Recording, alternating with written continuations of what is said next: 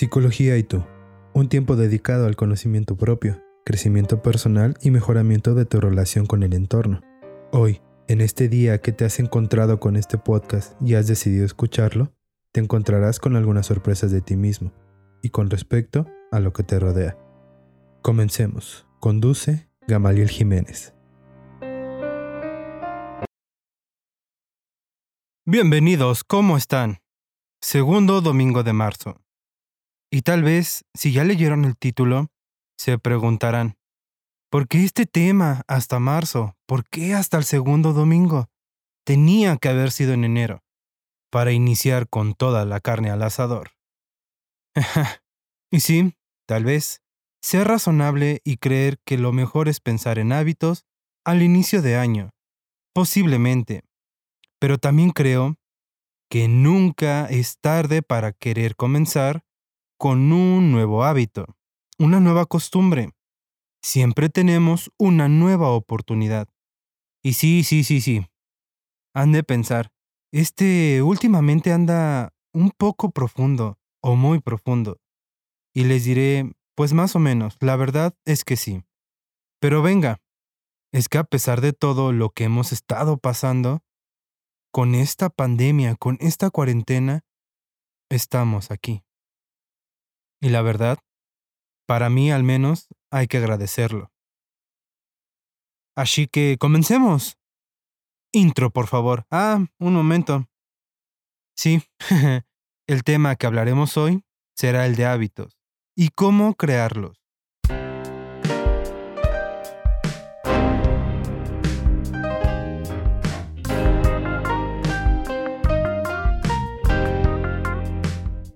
Todos en general, hemos querido alguna vez, en algún momento de nuestras vidas, cambiar el rumbo de ella, iniciar de nuevo, crear una nueva versión de nosotros mismos.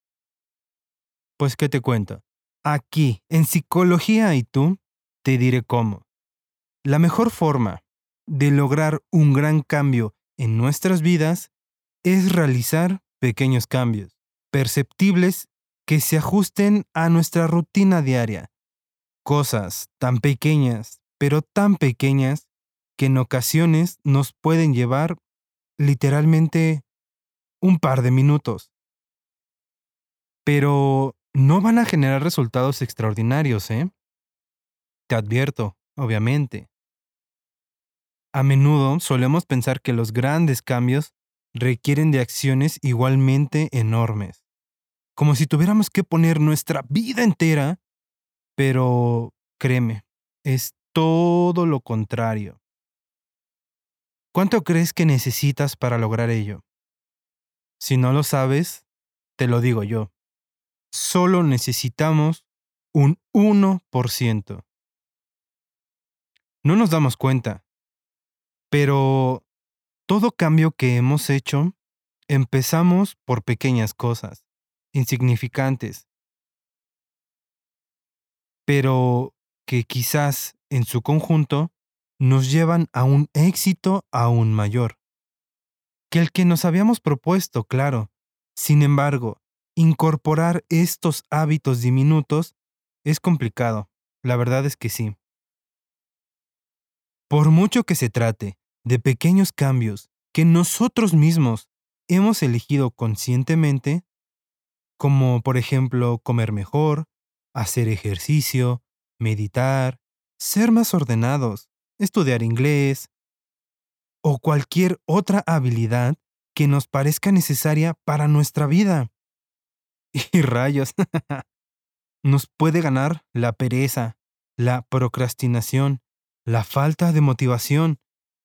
Y si a ti también te ha sucedido esto, la razón, déjame decirte, no es que seas flojo, o como decimos aquí en México, huevón, pero es que nuestro cerebro evolucionó para buscar placer y lo más rápido posible. El cerebro humano no está biológicamente diseñado para enfocarse en lo que nos da un beneficio a largo plazo. sino para buscar la recompensa inmediata, en corto. Quiere que nos sintamos atraídos hacia la satisfacción instantánea. Por eso prefiere los resultados inmediatos y no los de a largo plazo. ¿Por qué crees que nos da tanta pereza iniciar con una nueva dieta o alimentación, las ganas de hacer ejercicio o de meditar? Ahora ya podemos ir entendiendo por qué nos resulta tan irresistible, tan suculento seguir sentados, acostados, viendo alguna serie de Netflix, seguir bajando o subiendo en nuestra red social favorita. TikTok, ahí te hablan. Pero aquí es donde entramos los psicólogos, porque al final de cuentas, nuestro trabajo principal es hacia la conducta del ser humano. Y los hábitos son la conjunción de una serie de conductas rutinarias que van a conformar eso que tanto te has propuesto. Ahora, te voy a enseñar cómo puedes engañar o hackear, si eres millennial y entiendes mucho mejor ese término, a tu cerebro. Podemos usar este mismo principio de búsqueda de placer para que el cerebro crea que todas esas acciones que nos han dado flojera por muchos años parezcan recompensas instantáneas. Y es que, recién escuché un libro, sí, un audiolibro, y ese libro es el de Hábitos Atómicos de James Clear, que básicamente, eh, la verdad como que él se tomó estrategias y principios que han existido en la psicología por muchos años. Y no te desesperes, no lo vas a tener que escuchar ni leer, porque ahora te voy a resumir los puntos claves para poder crear y sostener a lo largo de tu vida los hábitos. Por lo regular pensamos que necesitamos un cambio en nuestras vidas pues porque llevamos haciendo lo mismo por mucho tiempo. Tanto que ya no nos satisface, ya no nos da cierto placer que el cerebro requiere químicamente para poder seguir haciendo lo que queremos, lo que deseamos. Y es así que muchas de las veces creemos que solo basta con empezar las cosas y ya. Y para nuestra desgracia, con el tiempo en ocasiones, a la mayoría nos pasa que lo dejamos de lado. Y eso sucede porque no está dentro de nuestra identidad. Y lo principal es justo eso. Cambiar nuestra identidad. Es decir, lo que creemos de nosotros mismos. Y con ello nuestros pensamientos automáticos que tenemos cuando nos enfrentamos a ciertas situaciones, justo como cuando estamos en el momento de querer cambiar nuestras vidas. Y quizás ahora estés pensando, un momento, este che psicólogo ya empezó con sus cosas, quiere complicar todo. Te prometo que es más sencillo de lo que piensas. Cuando termine este podcast, te habrás dado cuenta que te equivocaste. Ahora, saca papel y pluma, lápiz o lo que sea. Vas a querer apuntar esto. Corre, te espero. ¿Ya? ¿Estás listo? Ok. El primer paso. Y con este comenzaremos a cambiar tu identidad. Te vas a comenzar a identificar con todo eso que crees que no eres. Entonces, vas a apuntar. Yo, Gamaliel Jiménez. Bueno, eso en mi caso. Obviamente en tu caso pondrás tu nombre. Soy disciplinado, quiero comer mejor, quiero sacar mejores notas, etc. Cualquier propósito o hábito que quieres hacer más real. Entonces, Esa es la forma de darle argumentos a tu cerebro de que eres todo lo contrario a lo que ya sabe, a lo que ya cree. Tu identidad surge a partir de tus hábitos. Cuanto más y más repitas ese conjunto de conductas, nos llevarán a concretar con ello y así afirmar lo que acabas de escribir. Cuanto más repetimos esa conducta, más evidencia le entregamos a nuestro cerebro y más refuerza esa nueva identidad, la imagen de lo que somos. ¿Has escuchado que el ser humano aprende más de lo que ve a diferencia de lo que escucha? la mejor forma de asegurar esa conducta nueva y se repita de forma regular es convertirla en un hábito. El problema con ello es que nuestro cerebro ya tiene bien aprendido que no va a obtener placer tan rápido como le gustaría. Y no, no quiere saber nada de todo lo que huela a beneficio retardado. Además, la formación de hábitos requiere de mucha energía. Un hábito básicamente es un proceso mediante el cual una conducta se vuelve progresivamente automática, mediante la repetición. Todo hábito empieza siempre como una acción que requiere un esfuerzo, pero cuanto más repetimos esta actividad, más cambiará nuestra estructura cerebral. El envío de señales de una neurona a otra será mejor y las conexiones neuronales se fortalecerán hasta que todo se vuelva un circuito cerrado. Porque ya se hizo algo que se llama surco cerebral, que es la forma básica donde el cerebro guarda tanta información.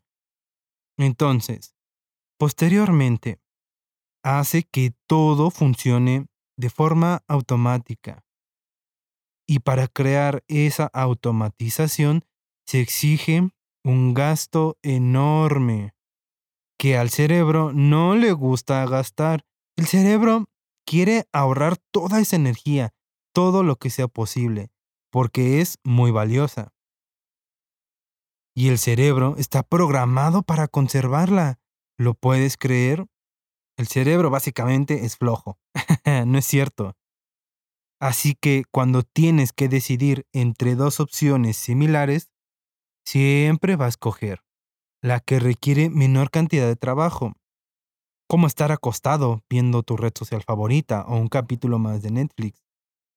Pero, ¿qué crees?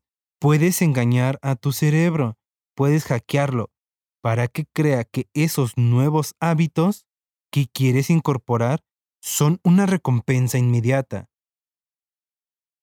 y de esta forma crea que valga la pena invertir esa energía en ellos.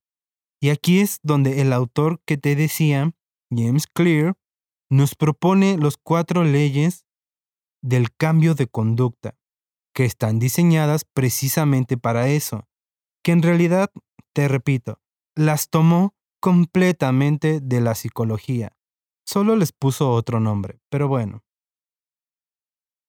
La primera base del cambio de hábito es hacerlo claro y conciso. Nada de ambigüedades, intenciones abstractas o nociones imprecisas. Al cerebro básicamente le caga, le choca, detesta todo lo que no es obvio y conciso.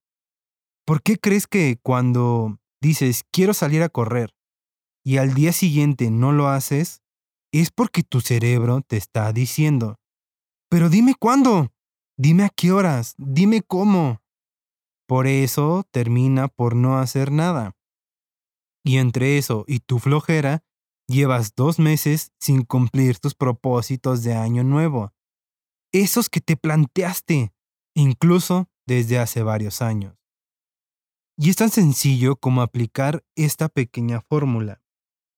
Ahora, lo siguiente que vas a apuntar es, yo Gamaliel haré tal conducta a tales horas, en tal lugar, con mi ropa tal y mis tenis tal, en el parque aquel. Y aquí viene la trampa o el hackeo, que es la segunda base del cambio de hábitos, que es hacerlo atractivo, chido, sabroso. La mejor forma de poner en movimiento nuestras neuronas es vincular ese conjunto de conductas nuevas con alguna otra que ya tenemos automatizada. Por ejemplo, antes o después del hábito actual haré el hábito nuevo. Que lo mejor por conocimiento propio, al menos cuando no tienes esa experiencia en crear estos hábitos, es hacerlo después. O sea, puedes escribir debajo de lo que ya tienes y después voy a estar 10 minutos o menos, lo que creas conveniente, la actividad que tú quieras, por ejemplo, en mi red social favorita, o tu serie, o algo que ya tengas y te guste bastante.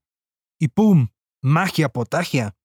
Tu cerebro va a comenzar a percibir ese placer, esa hormona, la dopamina, que tanto le gusta.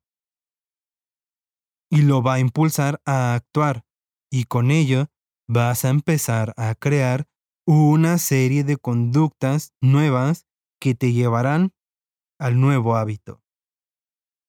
Continuemos con la tercera ley del cambio de hábitos. Y es hacerlo sencillo. La belleza del 1%. No necesitas más nada, chico. Es importante lograr que los hábitos sean tan sencillos de realizar que no nos tomen más de dos minutos. Obviamente eso al inicio, porque así podremos concretar el hábito. Lo primero es hacerte presente, sencillamente, irte a parar en donde quieres estar. hacerte presente refuerza la identidad que quieres construir. Si apareces en el parque, donde vas a ir a correr, cinco días, aunque sea solo dos minutos, le dice a tu cerebro que eres lo que ya habías escrito y que estás afirmando de ti mismo. Y tu cerebro te va a decir, oye, oye, ¿qué crees? Como que sí somos disciplinados. Y hasta mm, nos está gustando correr, hacer ejercicio, meditar, comer sano, leer o lo que sea que te hayas propuesto. Y aquí juega otro punto que se maneja en psicología.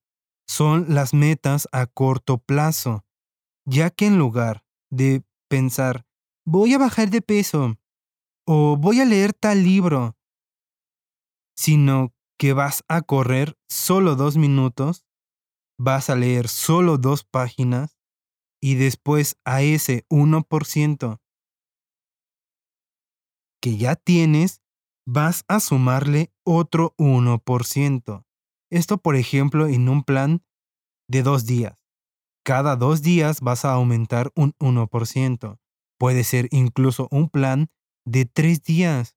Puede ser incluso un plan de una semana con todos los días un 1%. Y en lugar de solo leer dos páginas, correr dos minutos, estarás leyendo prácticamente un capítulo o dos por noche. Estarás corriendo media hora o 40 minutos al final del mes. Entonces, necesitamos empezar por dominar los primeros dos minutos, las primeras dos páginas.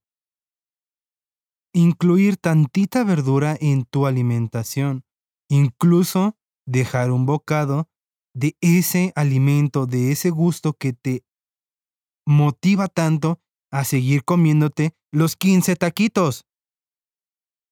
Y cuando hayas automatizado todo eso, puedes avanzar hasta un paso intermedio y repetir el proceso para ir añadiendo poco a poco mucha más complejidad.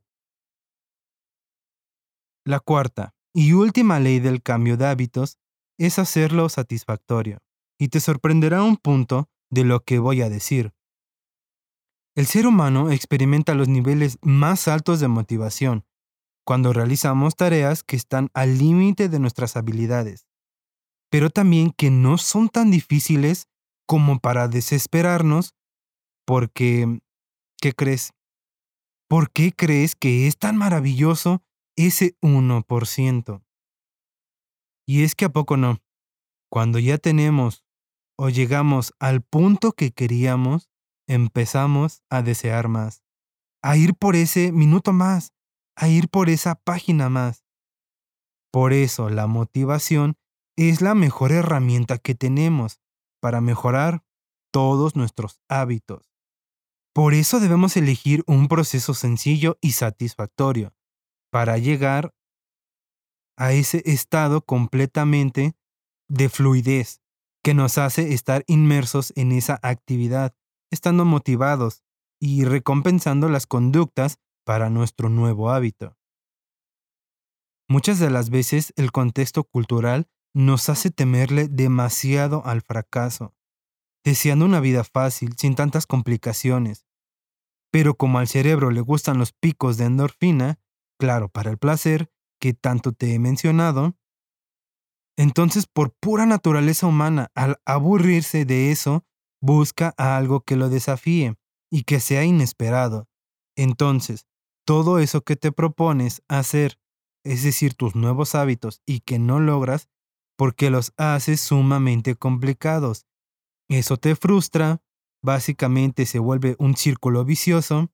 Entonces los puntos que te he mencionado son la clave para mantenernos motivados y recompensados a largo plazo. Y la mejor forma de lograrlo es buscar regularmente desafíos que estén a tu límite, ese maravilloso 1%. Las metas a corto plazo, lo que te he estado diciendo.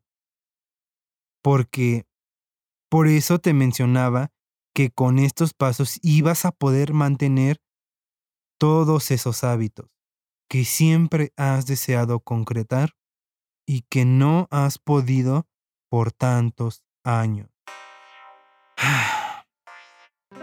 Una y otra vez, en cada proceso hay un inicio y un fin el yin y el yang.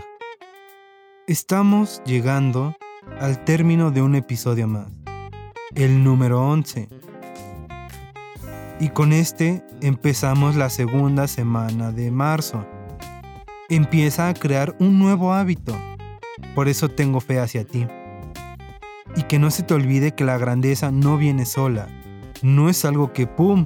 Harry Potter o Hermione mueve su varita y ya, está hecho. No, no, no. Hay que trabajar por ella, haciendo trabajo constante y puro. Es decir, pura disciplina. Con ello, conseguiremos todo lo que deseamos y queremos. Por favor, no dejemos nuestra vida en el haber que se da. Que sea lo que Dios quiera. No, no, no. Trabajemos.